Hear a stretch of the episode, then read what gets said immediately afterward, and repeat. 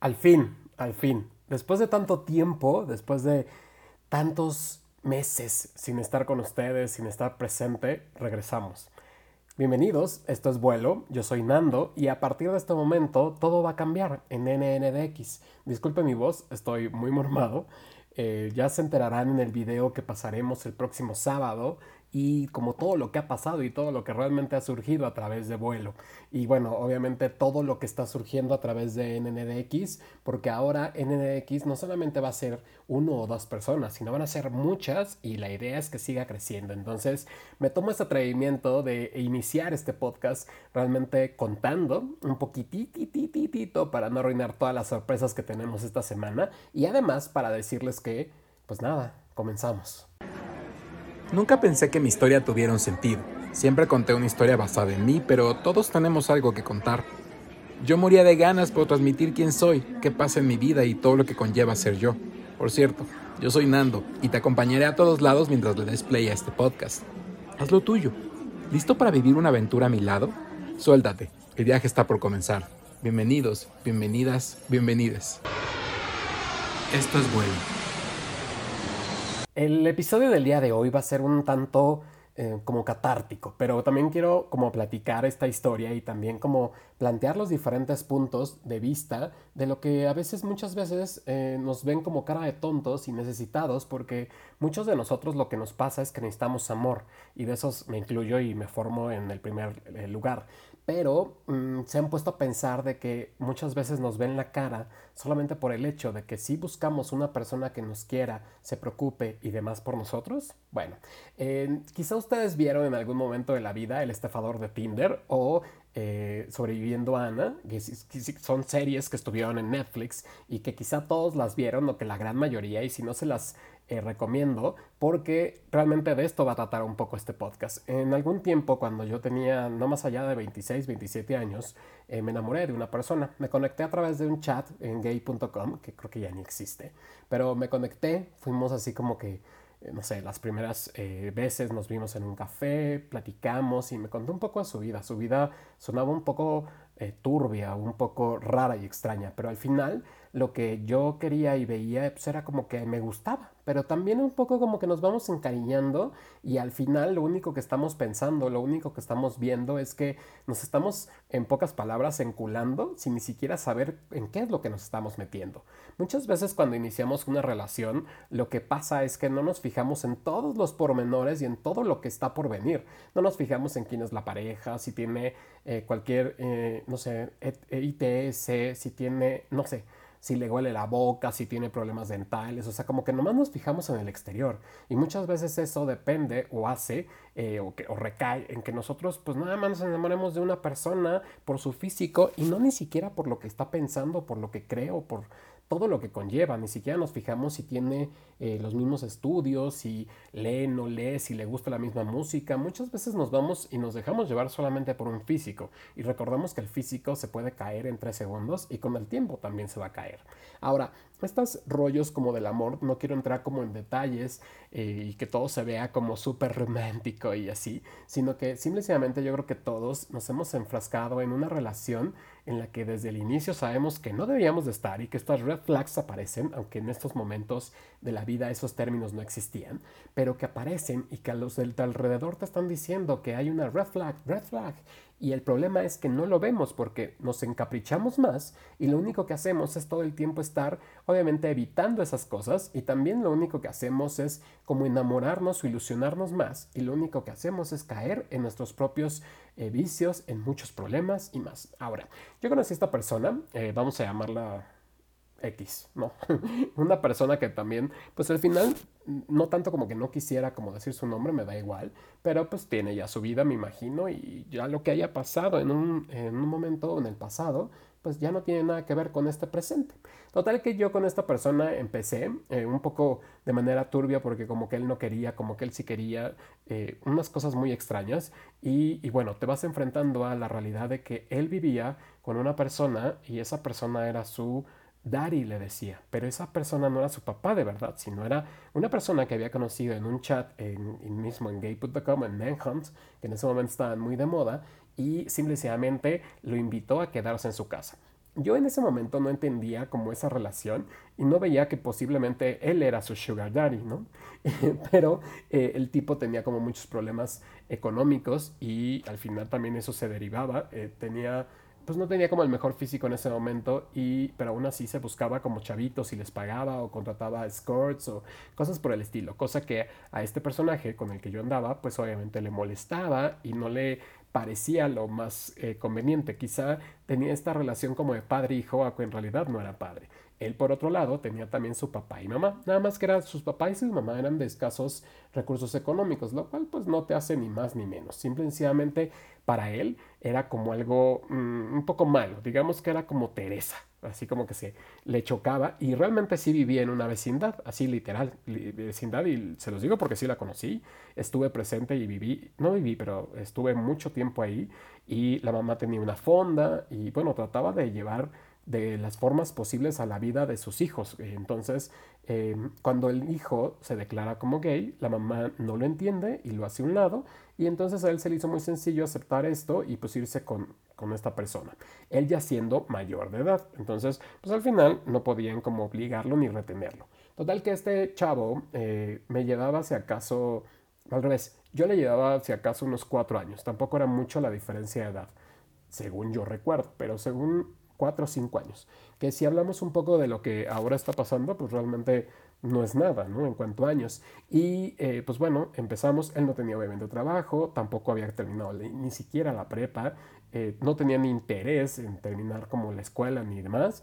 Y eso como red flag, pues yo no lo veía nada, o sea, como mal. Yo tenía mi trabajo, eh, mm, yo ya, ya era licenciado, ya trabajaba, bla, bla, y pues bueno, nos enamoramos, empezamos muy bien. De repente empezaron como sus celos enfermizos, estos celos como que muy tóxica la relación. Eh, esos términos no se usaban en ese entonces, pero eh, la relación empezó muy tóxica y empezó como a chantajear con esa parte de los mismos celos y también como chantajear en quererse morir o matar o algo por el estilo. Un día regresando de Xochimilco de una fiesta en trajineras de un gran amigo, eh, en el segundo piso decidió que iba a saltarse y abrió la puerta y dijo que se iba a matar si yo no le juraba amor, no sé qué, o sea, un poco como densa la situación. Entonces trataba de chantajear de alguna forma. También, obviamente, a mí me empezaba a ir bien y entonces empezamos como a abrir diferentes tarjetas de crédito y pues muchas de ellas eh, él veía como la oportunidad de comprarse ropa, aunque no era su dinero, pero yo no sé cómo logré entrar en esta realidad y decir, pues sí, no pasa nada, yo te firmo y te compro algo. Y, y de repente salía con más bolsas él que yo, o de repente se compraba él más ropa que yo cuando era mi propio dinero y yo pagaba como esas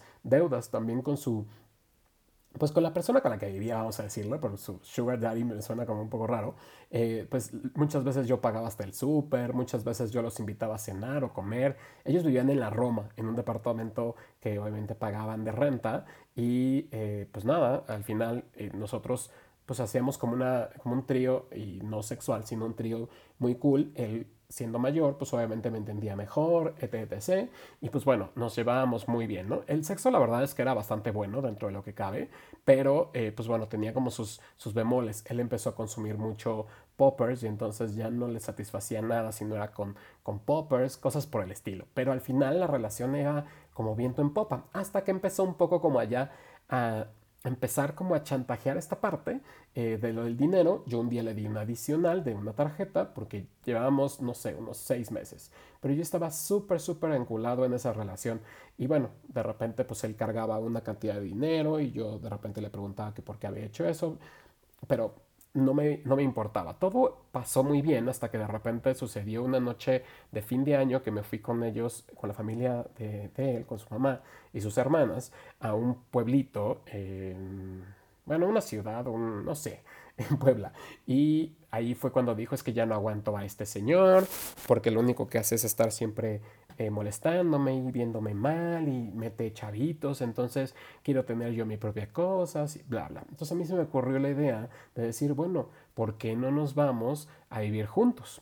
Ah, bueno, vamos, qué cool, que no sé qué, que no sé cuánto.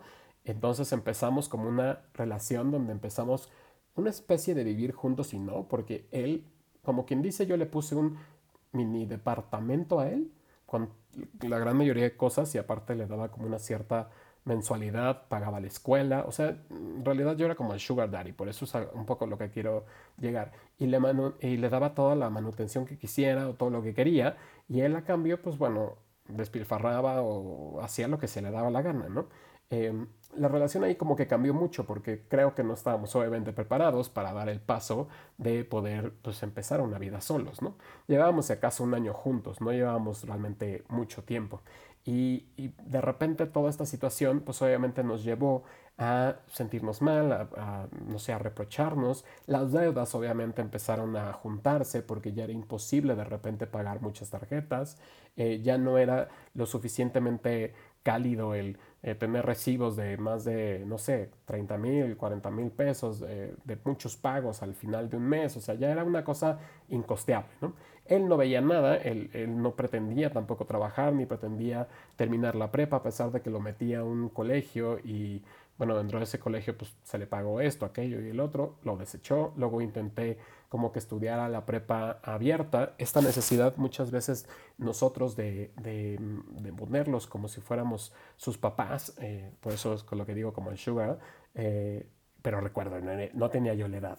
Y pues bueno, esta parte me llevó obviamente a, a, ser como siempre estaba detrás de él, pensar que tenía algún problema. Es más, la hermanita se embarazó eh, tuvo un, pues un galán que la dejó embarazada y al final creo que nunca lo reconoció, no me acuerdo. El caso es que simplemente yo cargué con muchos gastos, le compraba esto, le compraba el otro. Tampoco era como obligación, más bien me nacía de la nada, o sea, como que me salía. Yo nunca he sido una persona que esté siempre eh, pensando o no sé, o que tenga que comprar a las personas. Simplemente me nace. Si te veo que te falta algo, a lo mejor te ayudo. Si de repente encuentro que, no sé, te puedo ayudar en algo, pues adelante, ahí estoy.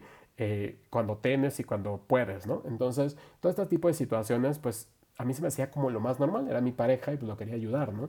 Pero él no se dejaba tampoco ayudar mucho. Entonces empezó a debilitarse eso y un día decidió, eh, me dijo es que no me siento bien cuando al final pues yo tenía que pagar la renta del lugar, ya habíamos comprado, no sé, una sala, comedor, cama, o sea, mil cosas para um, llenar un departamento.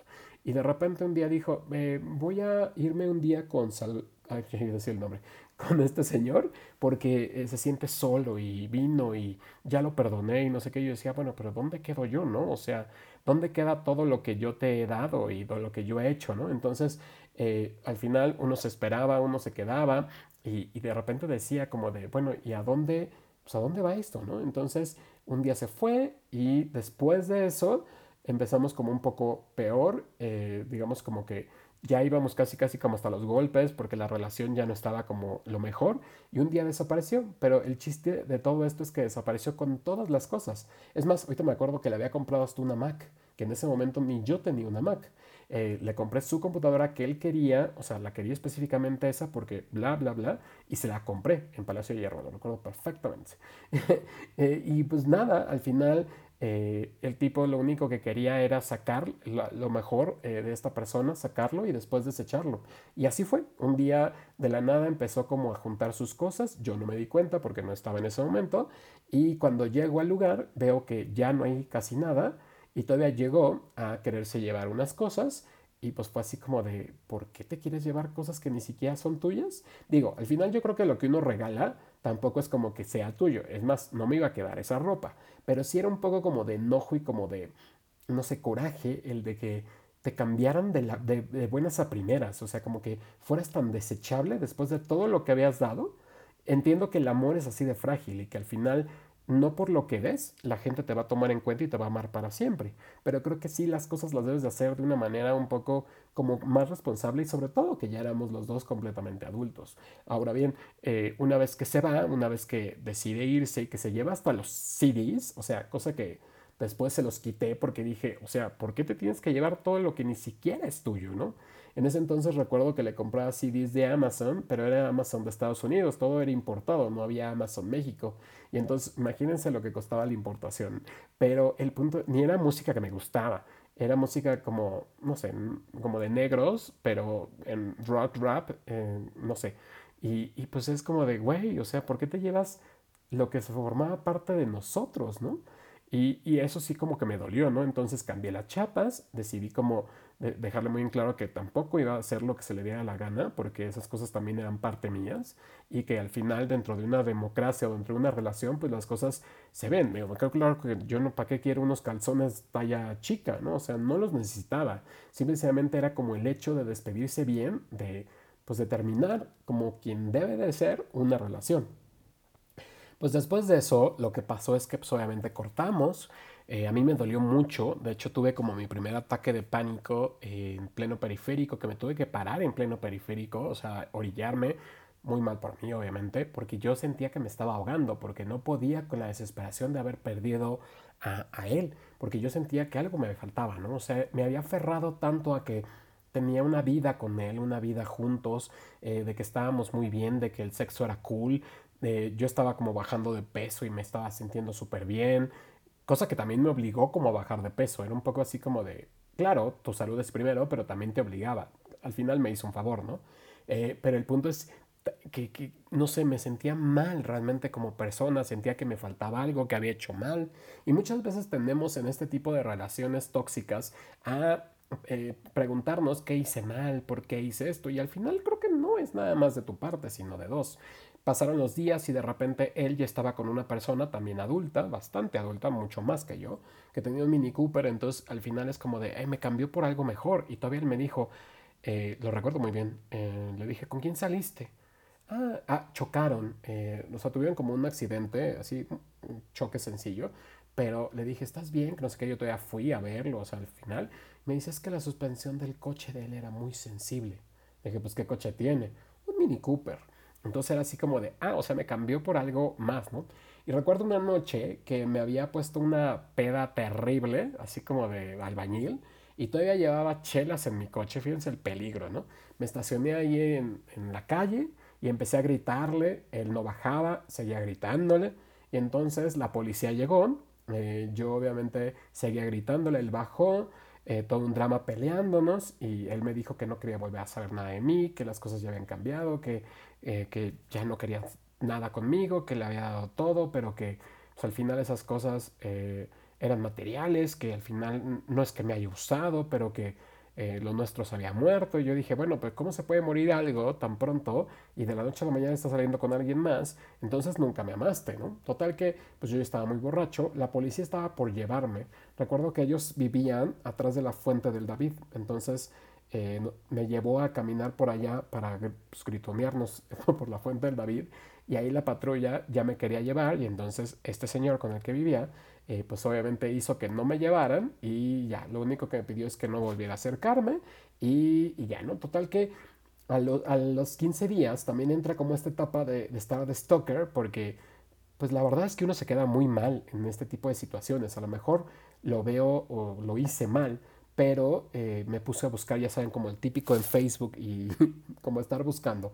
Y entonces vi que ya tenía un nuevo novio, o sea, ya no era el del Mini Cooper, ahora era otro. Total que esta situación pues obviamente derivó en que yo me pusiera todavía más encabronado. Las hermanas me buscaban, yo a veces todavía seguía viendo a la mamá porque dentro de la familia yo fui muy bien recibido porque creo que hice todo muy bien. Eh, de repente a la señora le saqué cosas en ciertos lugares y me las pagaba, o sea, como que era muy agradable.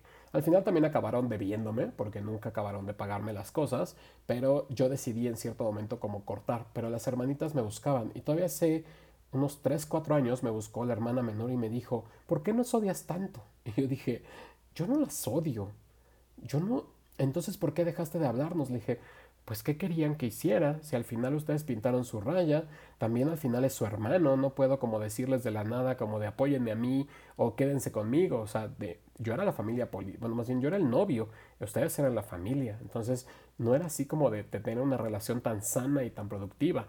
Y entonces eh, todavía me dijo, pero es que ¿por qué no quieres seguir hablando conmigo? Le dije, es que, ¿cómo te explico que no tenemos ya nada de qué hablar porque tu hermano me vio la cara, porque tu hermano lo único que hizo fue endrogarme?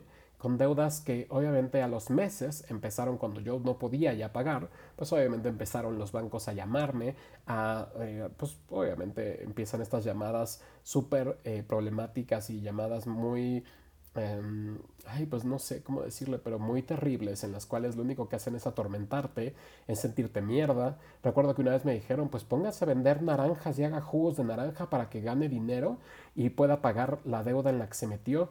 Eh, maldito imbécil, me dijeron. En ese momento yo me sentí tan mierda porque no podía pagarle a tal tarjeta y pues obviamente yo estaba sumido en la ruina, sumido en depresión, sumido en mil deudas, en que no podía salir a ningún lado porque pues obviamente no alcanzaba el dinero, porque ya no sabía qué hacer, o sea, al, grado de, de, querer de repente suicidarte o al grado de querer desaparecer. Digo, nunca lo intenté, pero si lo piensas y es como esta parte que dices, ¿hacia dónde me va a llevar todo esto que estoy sintiendo, no? Total que pues pasaron los meses, yo supe que seguía con, con esa persona, eh, una persona como de muy buen cuerpo y muy sexy y así, que, cool.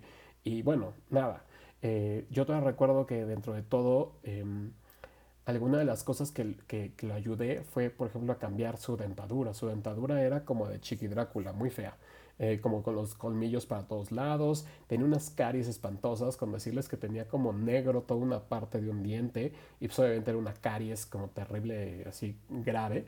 La llevé con el dentista eh, de la familia, lo ayudé a salir adelante en muchas cosas, o sea, eh, lo llevé con un buen estilista para que le hicieran un corte, esto, aquello, o sea, yo lo único que quería era, era como su bien, yo lo único que quería era em, pues formar una relación. A lo mejor la vi una relación basada en el dinero, pero también él supo muy bien cómo em, trabajar esa parte del dinero para poder sacar a su beneficio las cosas que quería.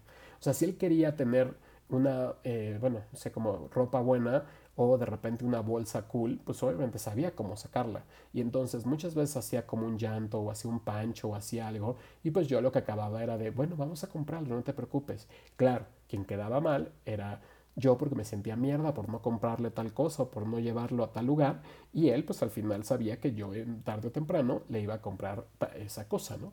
También eh, el que se, bueno, con el que vivía, pues obviamente me quedaba de ver mil y un supers, mil y un cosas, o sea, eh, les estoy hablando como de deudas bastante fuertes y pues nada, eh, no al nivel, por ejemplo, de el estafador de Tinder que sacaba unas cantidades muy, muy, muy fuertes que ni siquiera yo las tenía, pero sí estamos hablando de que pues a lo mejor más de 200, 300 mil pesos, o si no es que más, sí gasté en esa relación, ¿no? Porque al final fui muy tonto y lo único que hice fue vincular eh, los poquitos sentimientos que él tenía por mí hacia pues dinero, dinero, dinero y creí que el dinero a lo mejor compraba la felicidad o creí que el dinero nos iba a hacer enamorarnos cada vez más cuando era una relación que a lo mejor desde un inicio no debió de existir o no debió de comenzar.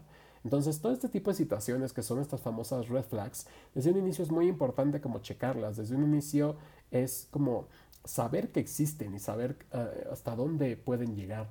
Eh, si nos vamos un poco a las películas, pues a la película, por ejemplo, El estafador de Tinder o a la serie de Defendiendo a Ana, pues eh, simplemente nos daremos cuenta de que estas personas que tienen pues, problemas psicológicos y que tienen muchos problemas en la mente, muchas veces lo que hacen es jugar a su favor y están viendo por ellos nada más, se vuelven un poco como narcisistas, como, eh, como, o sea, nada más es como buscar por ellos y como estar viendo qué más puedo pedirle al otro, qué más puedo sacarle a esa persona.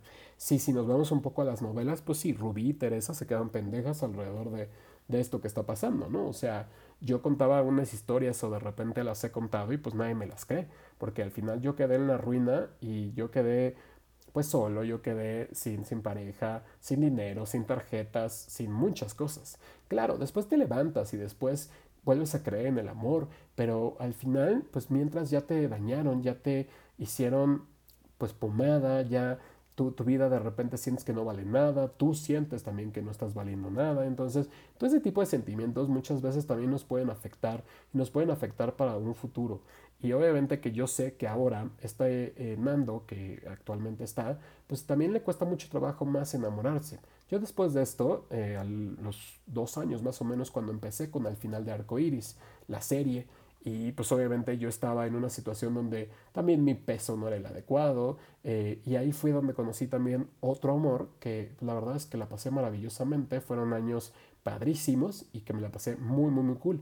Después de eso, yo la verdad es que ya dejé de creer en el amor, porque al final, pues, pues no es que te usen, pero pues el amor de repente ya no es tan sencillo y la verdad es que ya no sé si quiero estar enamorado. Pero al final yo creo que esta historia me dejó como muchas lecciones, muchas Mm, muchas cosas en qué pensar y muchas cosas que analizar. Sobre todo eso, de, de, tener como una introspección, de saber hasta dónde hice y hasta dónde hice mal, o hasta dónde debo de cambiar estas actitudes. Porque si lo único que está basando uno es en el dinero, en esto, y en querer formar una vida súper fantástica donde te llenas de lujos y a lo mejor ni siquiera te alcanza para darte ese lujo, o de repente eh, estás eh, formando una pareja en la cual lo único que se basa es en dar detalles, regalos eh, y no nada más el amor, pues bueno, también hay que pensar muchas veces sobre qué es lo bueno y qué es lo malo que estás haciendo. Esta parte, si alguno de los que me escuchan se siente identificado o le ha pasado por algo, pues al final yo lo que quiero es que tengas como este punto de reflexión y de repente tú digas, vale la pena enfrentarse al amor, vale la pena desgastarse, vale la pena darlo todo y vale la pena arriesgarse económicamente o emocionalmente por alguien que ni siquiera sabe si realmente está en el mismo lado que tú. Y ahí es un poco como lo que yo quisiera como dejar y que ustedes realmente lo comenten, que ustedes realmente sepan y nos enfrentemos a este rollo. Yo la verdad es que les puedo decir que cuando vi el estafador de Tinder y eh, defendiendo a Ana, yo dije, aquí soy, yo soy yo, ¿no? O sea, me sentí plenamente identificado. Me queda claro que en el caso del estafador de Tinder no tenía yo las cantidades de dinero de las que estas chicas pagaron, pero al final, por amor a mí no me importaba gastar tal o cual, o sea, no me importaba porque era mi pareja, porque era mi novio, porque me sentía cool con él. Ah, yo no sé realmente si él dentro de todo se sentía bien o mal, o sea, no lo sé. Tampoco sé si realmente me usó no me usó, si nada más se le fue de las manos, tampoco lo sé y la verdad es que ahorita la verdad es que no me importa.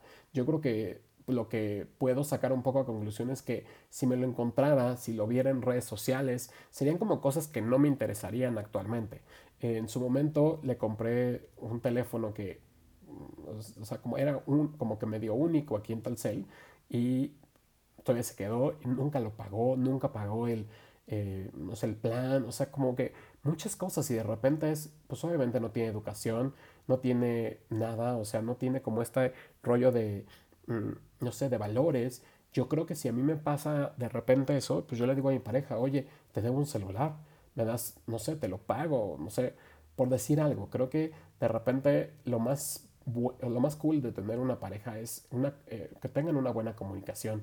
Y muy importante, fijarse también en estas famosas red flags antes de encularse, antes de enamorarse, antes de ilusionarse de más, porque bueno, muchos de nosotros, y entre ellos yo me identifico, al primer momento en que conoces a alguien, pues ya tienes como el vestido de novia, me queda claro, y lo único que quieres es pasar más tiempo con él y disfrutarlo, pero de repente empiezan a aparecer las famosas red flags, y claro que sabes perfectamente que ahí es donde no debes de estar. Entonces, Fíjense muy bien con cada persona que anden, fíjense muy bien con todo el mundo que les rodea, porque también muchas veces todo el círculo, tanto de amigos como de, eh, de muchas personas, les puede afectar y les puede ayudar. Por ejemplo, uno de sus grandes amigos, ahí conocí a uno de grandes amigos, eh, que nada que ver con, con toda esta situación, pero eh, también otro de sus amigos era un taquero, que al final no tiene nada de malo la profesión, está como súper cool, pero pues también era un hombre interesado y un hombre que quería aparentar o llevar una vida la cual pues no le pertenecía y que pues tenía que chingarle todavía más para poder pertenecer, ¿no? Entonces,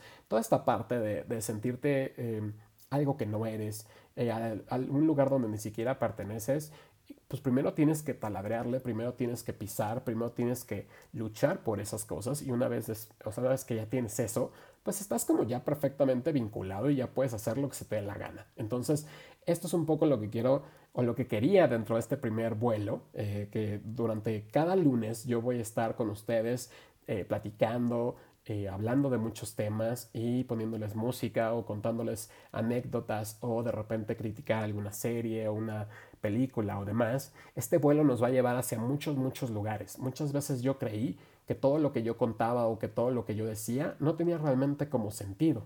Eh, muchas veces lo vi reflejado en palabras de otras personas, como lo dice el intro.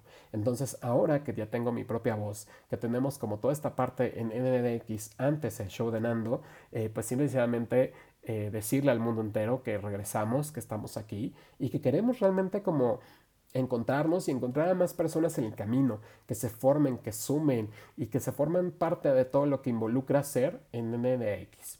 Así que yo soy Nando y espero verte el próximo lunes con un episodio más de vuelo. Espero que este haya quedado cool. Tenía mucho tiempo de no hablar, de no eh, sentarme frente a un micrófono y realmente de expresar cada una de las palabras. Espero verlos también en los videos y espero también que escuchen Multiverso y también que escuchen Positive eh, y la verdad es que les guste todo lo que hemos creado por ustedes. También los esperamos en todas las redes sociales oficiales de NNX, que disfruten todo el contenido que subimos, que también ahí hay como personitas que están subiendo contenido, no nada más memes ni nada más contenido de nosotros, sino contenido en general que les puede servir. Muy pronto también se estrenará el sitio web ya renovado con toda la nueva imagen y con todo lo que tenemos que darles y que ofrecerles. Así que realmente estos meses de ajuste nos sirvieron para enfrentarnos y para dedicarnos a crear algo que está hecho por ustedes y para ustedes. Entonces, yo nada más quiero decirles que muchas gracias por esperarnos, muchas gracias por empezar a escucharnos y si tú eres todavía alguien que no nos conoce, te recomiendo que revises todas las cuatro temporadas que tenemos. Esta es la quinta temporada de podcast y que revises todas las cuatro temporadas que tenemos con mucha, mucha, mucha cantidad de videos, con mucha cantidad de podcasts que te van a encantar o que a lo mejor no te van a encantar, pero que muchos de ellos tienen un gran contenido que realmente estuvo creado y pensado para ti. Así que yo me despido por esta ocasión. Eh, no se olviden también seguirme en mis redes sociales. Estoy como soy NNDX en todas, como en Facebook, como en Twitter, como en Instagram, como en TikTok, como en todas. Y recuerden que este podcast está disponible en todas las plataformas digitales, incluyendo Spotify, Apple Podcasts y todas las que se te ocurran. Así que nos vemos en un próximo lunes, en un próximo vuelo. Yo soy Nando y nos vemos muy pronto. Cuídate, bye bye.